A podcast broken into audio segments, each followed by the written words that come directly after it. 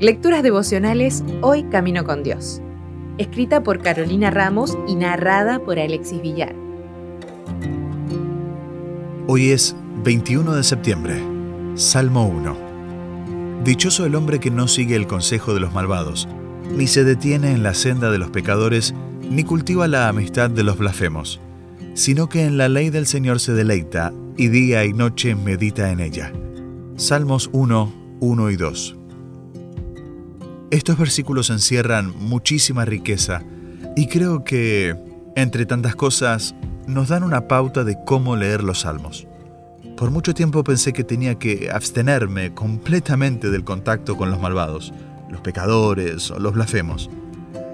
Pensé que yo no era ninguna de esas cosas y que la felicidad y seguridad podían encontrarse en esa lejanía. Al final, muchas veces se nos enseña eso, que todo lo del mundo es malo y peligroso y nos tenemos que alejar completamente de él. Pero lo cierto es que estamos inmersos en el mundo. Lo cierto es que todos somos pecadores.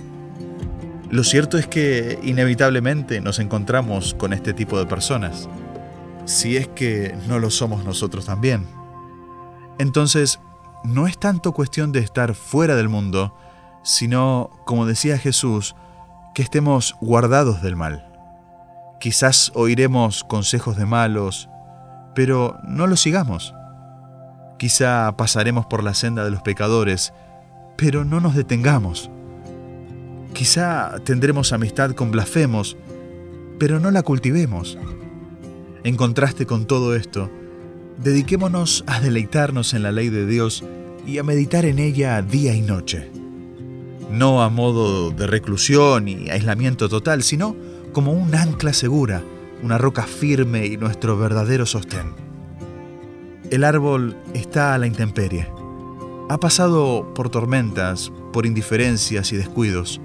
Ha dado mucho sin recibir nada, pero se mantiene erguido, busca dirigirse hacia arriba y nos recuerda constantemente que a nuestro alrededor hay algo más grande y duradero el secreto es el deleite en la ley de Dios, es alimentarse y nutrirse del agua de vida.